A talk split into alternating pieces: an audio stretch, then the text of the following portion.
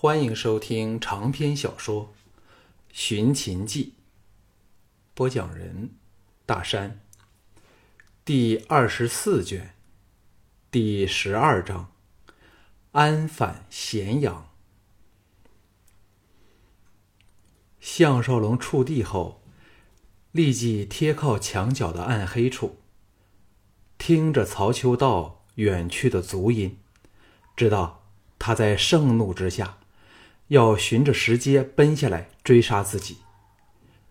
目光一扫，只见百战刀的刀鞘就在脚下不远处，急忙捡了起来，把刀挂在背上，再奋力一跃，寻索爬回到台子上去。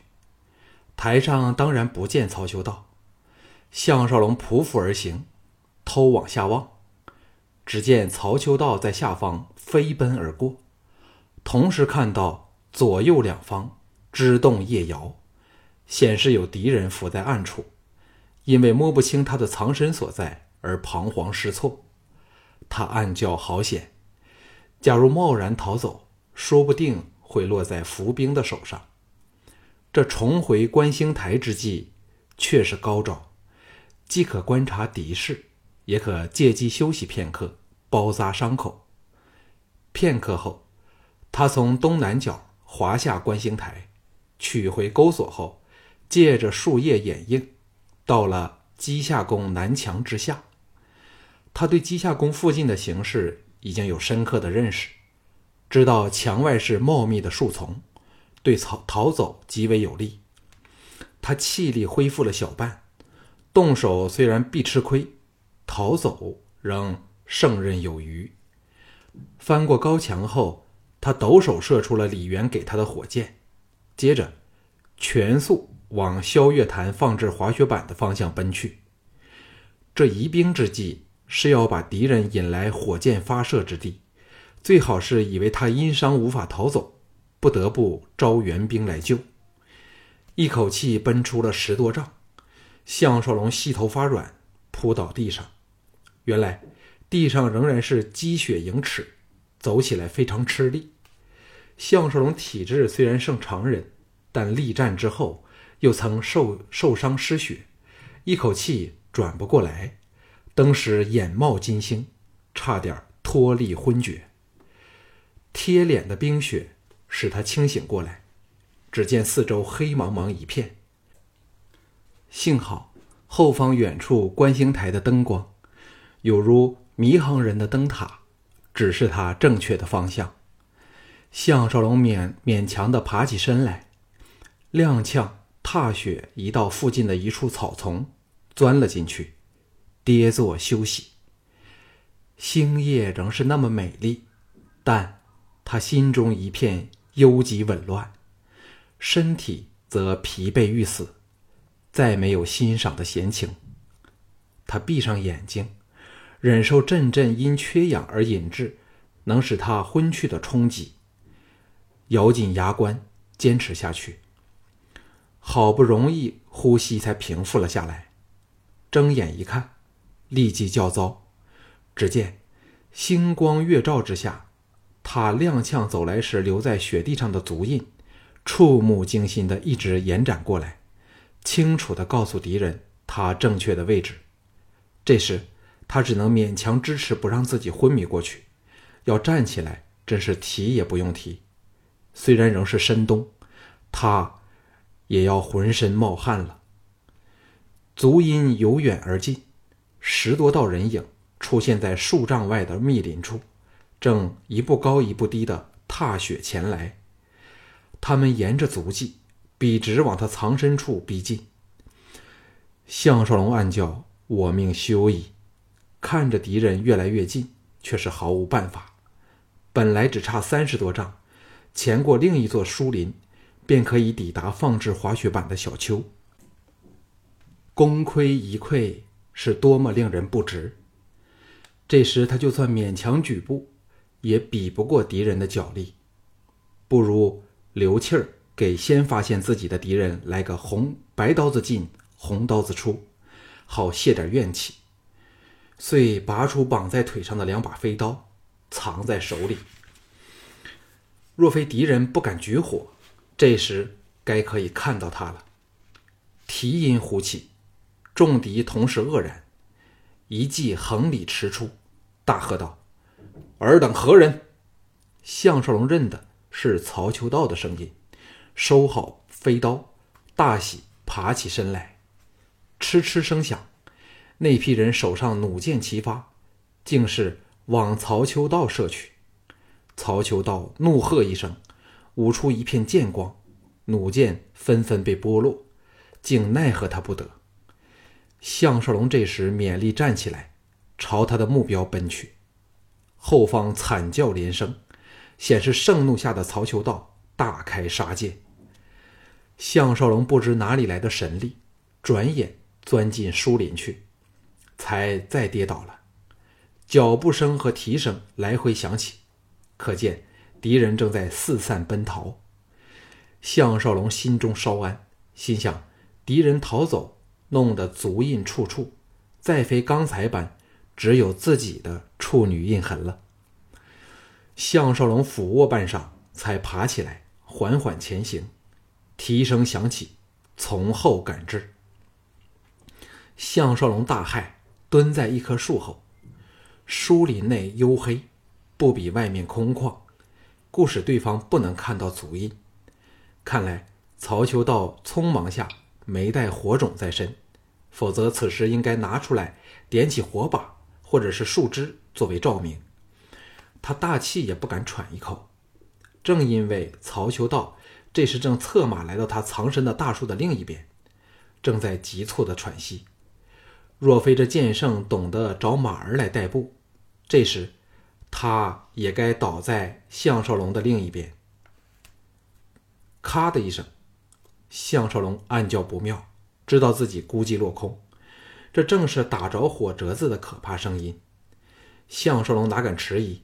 拔出飞刀，抬身朝曹秋道的坐骑掷去，剑马狂嘶窜跳，登时把曹秋道翻下马来，火折子脱手甩飞，掉在远处，林内恢复了暗黑。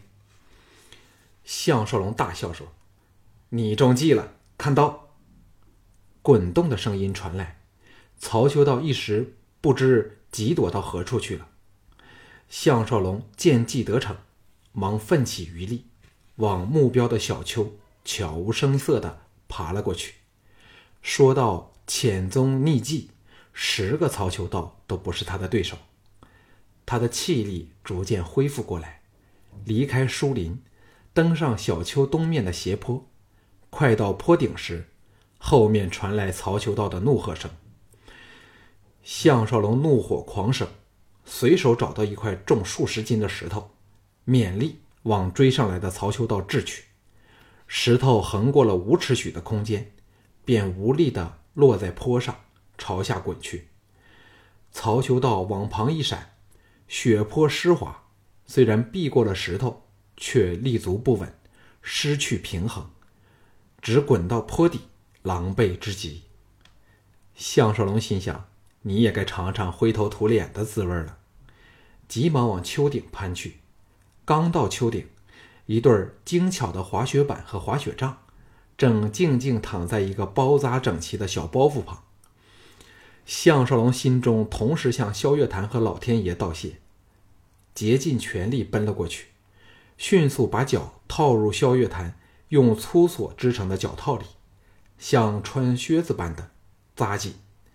背上包袱时，曹修道出现在后方。大喝道：“今天看你能走到哪里去！”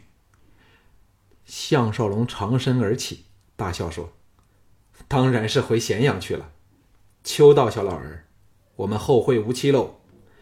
曹秋道这时离他不足一丈，项少龙躬身猛撑雪杖，滑下丘顶，一阵风般的冲下斜坡。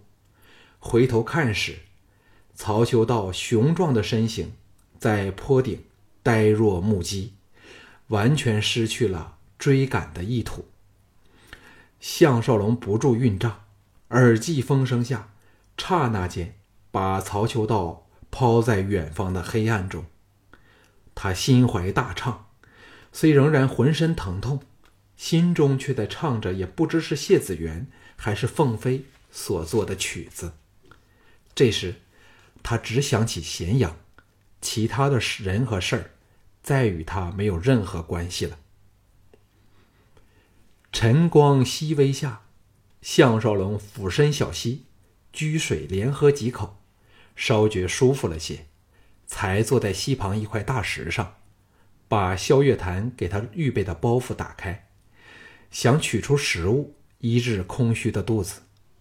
入目是一张帛图，绘画了到中牟的路线，还有足够的盘缠，其余就是食物、衣服和刀伤药。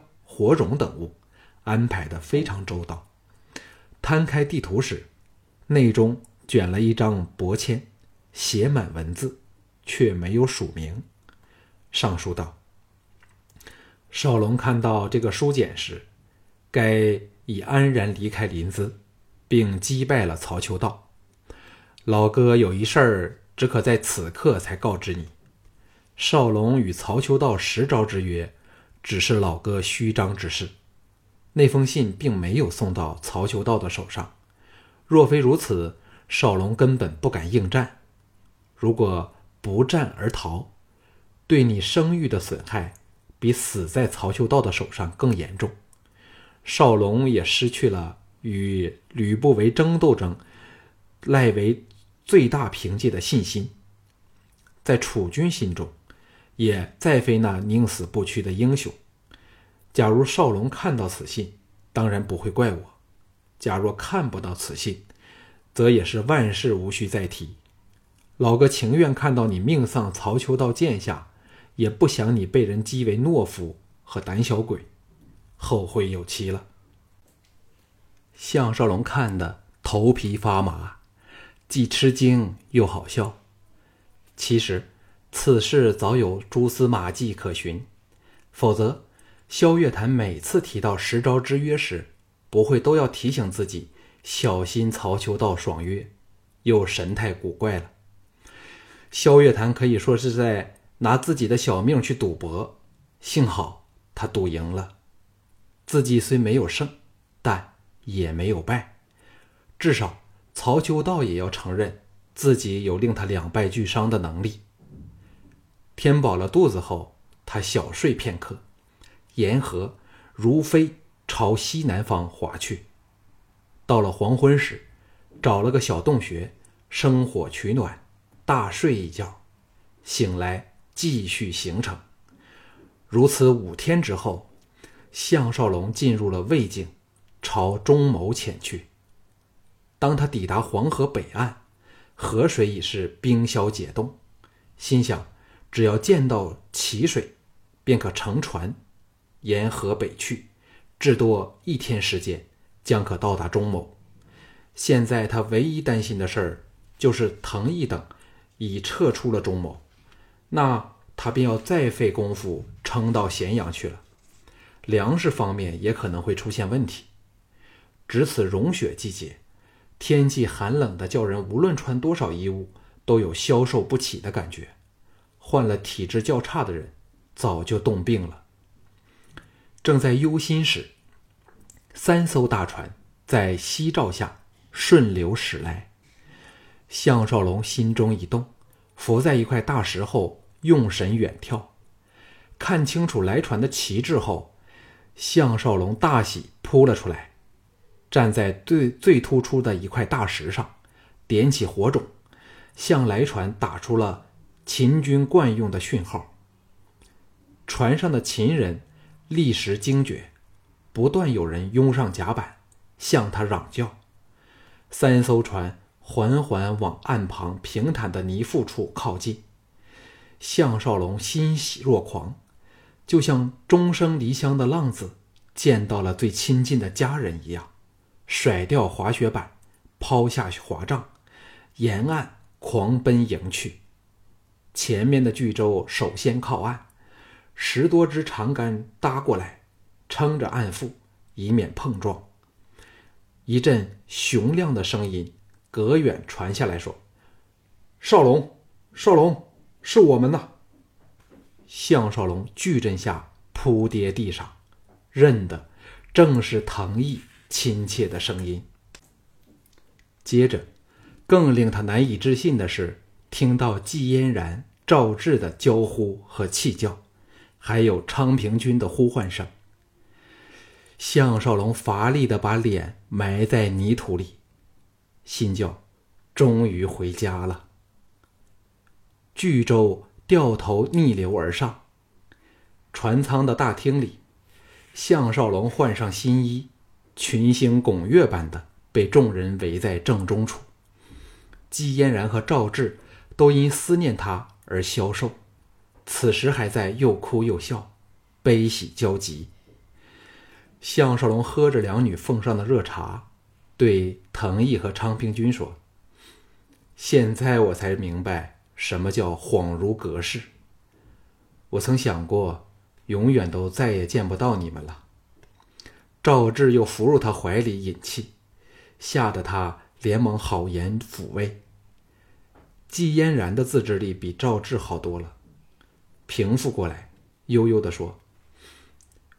我们曾想过自尽殉节，幸好接到消息，知道你到了临淄，大家欢喜的要发狂。嫣然和青姐遂不顾一切觐见楚军，请他派人去齐国接你回来。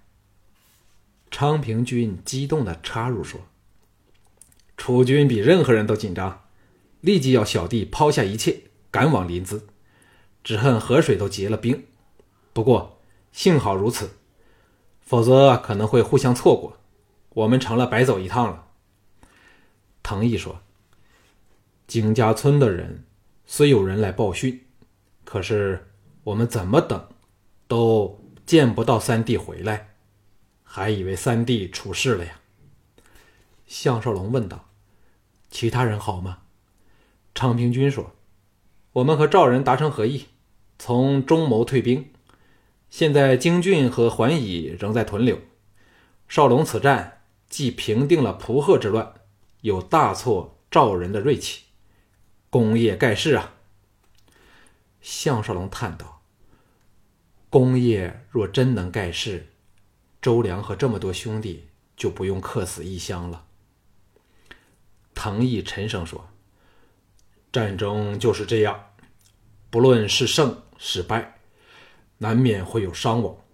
三弟不用自责。哎，李牧实在是个厉害人物啊。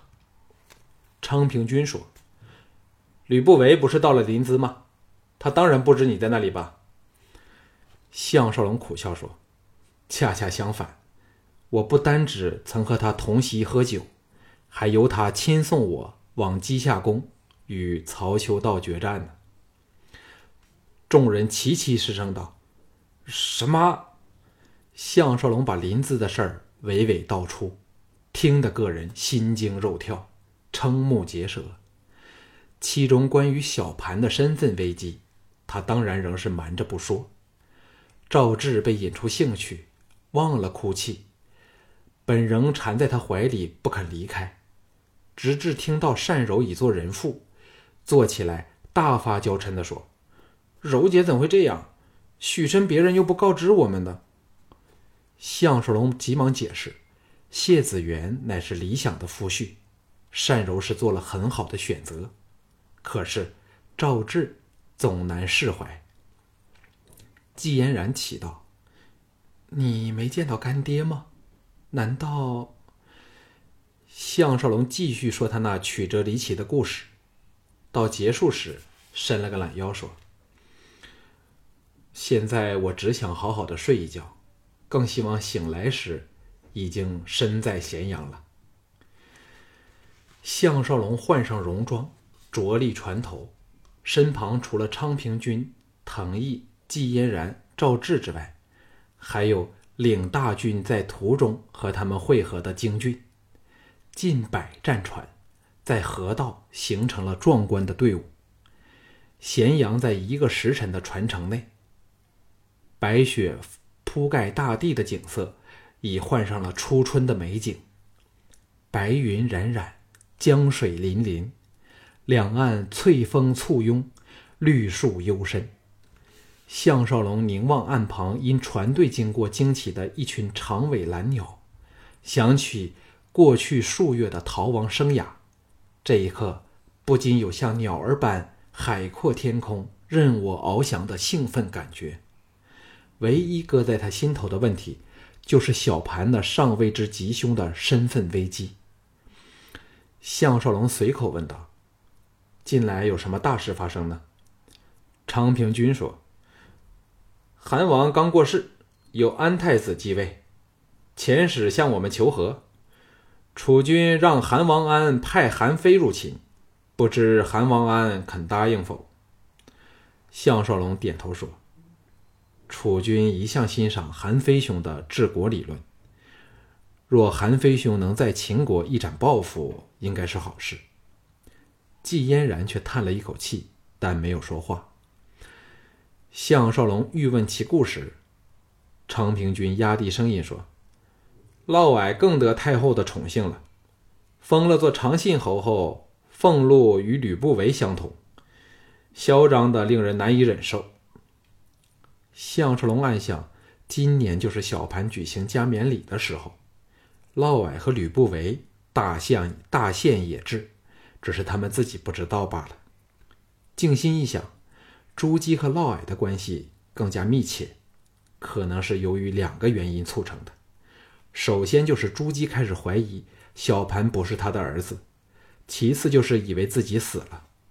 朱姬无论在心理和生理上，都需要有一个男人做倚仗。京俊笑着说：“这趟三哥无恙归来，必叫一些人非常失望。”赵志兴奋地说。夫君离家快两年，你绝想不到，宝儿竟长得这么般高大了。季嫣然欣然说：“若不是为了宝儿，方妹也会和我们同行，还累得小珍和小凤都不能来，他们都为此哭了好几天呢。”项少龙又问起王翦，昌平君低声说：“这事儿见到楚军再说吧。”项少龙愕然望向昌平君，后者向他打个眼色，项少龙只好把疑问闷在心里。这时，咸阳城出现前方。项少龙悠然神往的说：“终于回家了。”小盘早得到消息，亲自出城迎接。这未来的秦始皇，终于长大成人，留了一脸短须。胸背厚实，举手投足都具比拟天下的帝皇威势。猛一看，项少龙感到似乎在看着个莫不相识的人。昌文君、李斯、管仲爷、乌廷芳、秦青和众多公卿大臣倾巢而来，热闹隆重，却不见嫪毐。鼓乐鞭炮齐鸣中，项少龙在众人的簇拥下。弃船登岸，小盘排众而出，扶起下跪施礼的项少龙，细审他消瘦了的容颜，叹道：“上将军辛苦了。”项少龙的心中涌起奇怪的感觉，似乎两个人间再没有以往那种亲切的关系了。这不但因为小盘没有预想中的激动。更因为小盘的眼神内藏蕴某种令他难以理解的神色。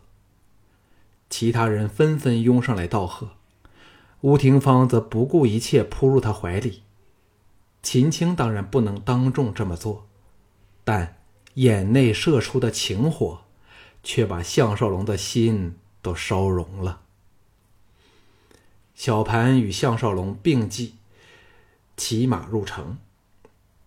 接受夹道欢迎的人民的欢呼，微笑说：“上将军失踪的消息传回来后，家家户户为上将军求神许愿，希望上将军能早日安全回来。现在终被他们盼到了。”项少龙很想对他说吕不韦的阴谋，但却知道此时此地都不适宜谈这个天大的秘密。只好把话忍在心里，说：“吕不韦尚未回来吗？小盘冷笑说：“他当然要赶在上将军之前回来了。上将军在稷下宫的一战，的确是精彩绝伦，为我大秦争得最大的光荣。你走之后，曹秋道亲向齐王请罪，承认无能把你留下。上将军是否知道齐王听到此事后，当日就气得病倒了呢？”项少龙哑然说：“吕不韦回来了，那，哎，到宫内再说吧。”小盘的嘴角露出了一丝高深莫测的笑意，一面挥手向群众示意，一面淡淡的说：“一切都在寡人掌握之内，回去再说吧。”项少龙心内再泛起了先前那种奇怪的感觉。阔别两年，小盘。威严大增，城府更深，再非昔日会说“师傅救我的孩子”了。在王宫的正广场上举行了阅兵仪式后，项少龙和小盘必到书斋密话。当说出有关邯郸张氏夫妇的事儿时，小盘龙目生寒，说：“好大的胆！这奸贼竟敢向外人泄出此事！”十万死不足以避其咎。项少龙大雅说：“楚军好像早知道会有此事似的。”小盘微笑说：“别忘了，寡人在盗贼处布下了毛焦这招棋子，盗贼的一举一动怎么瞒得过我？”项少龙放下心头大石，说：“楚军自该早有对策了。”小盘得意的说。若在知情之后才派派人到邯郸去，就来不及了。幸好多年前寡人早就想到此点，已经解决了这件事了。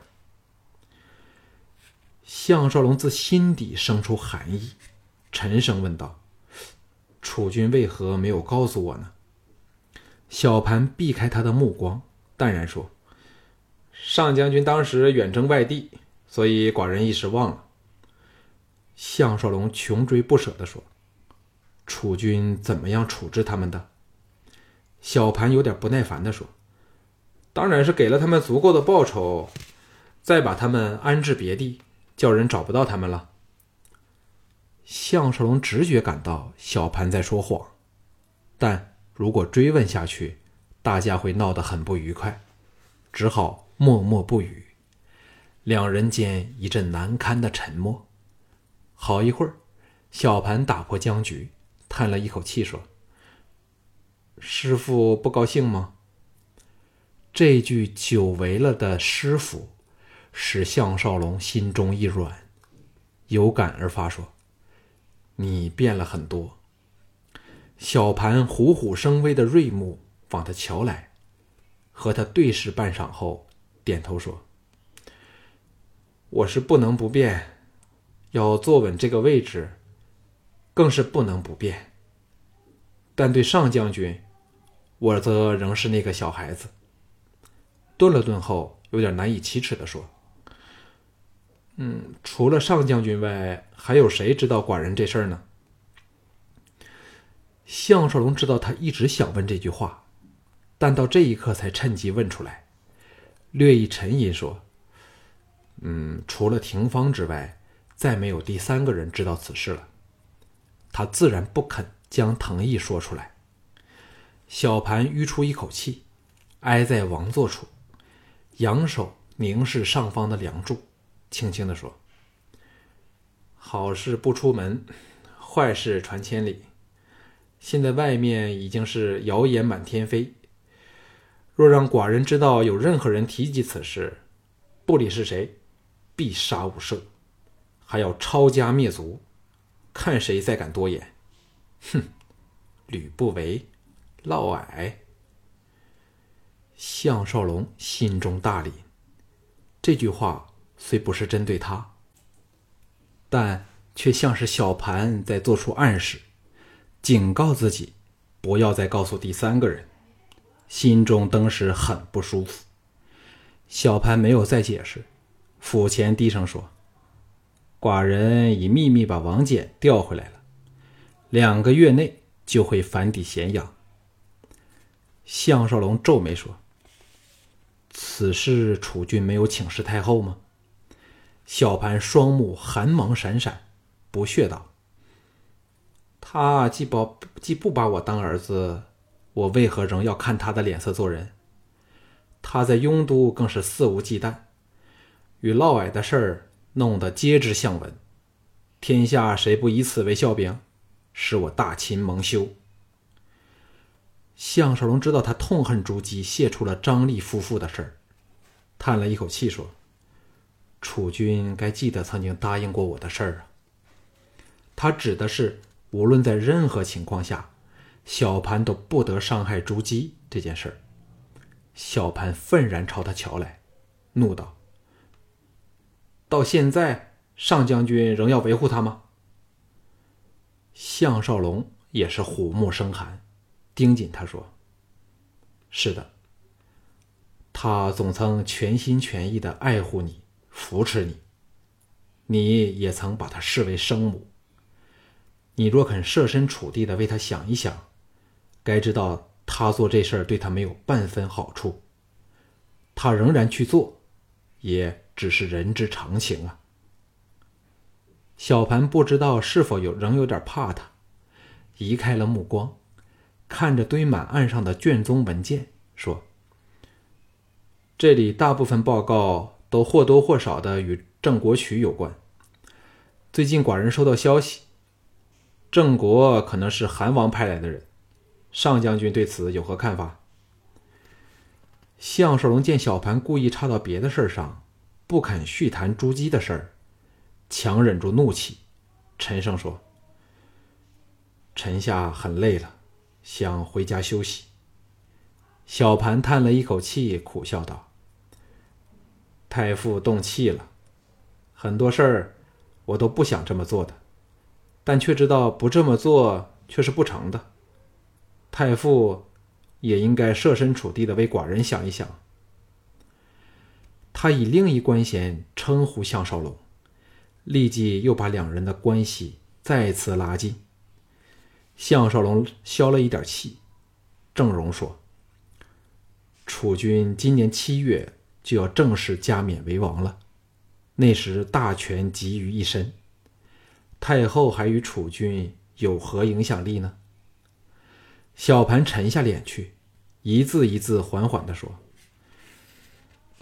上将军可知道那个贱人将印玺交给嫪毐，随意使用？”让寡人每晚都睡难安寝吗？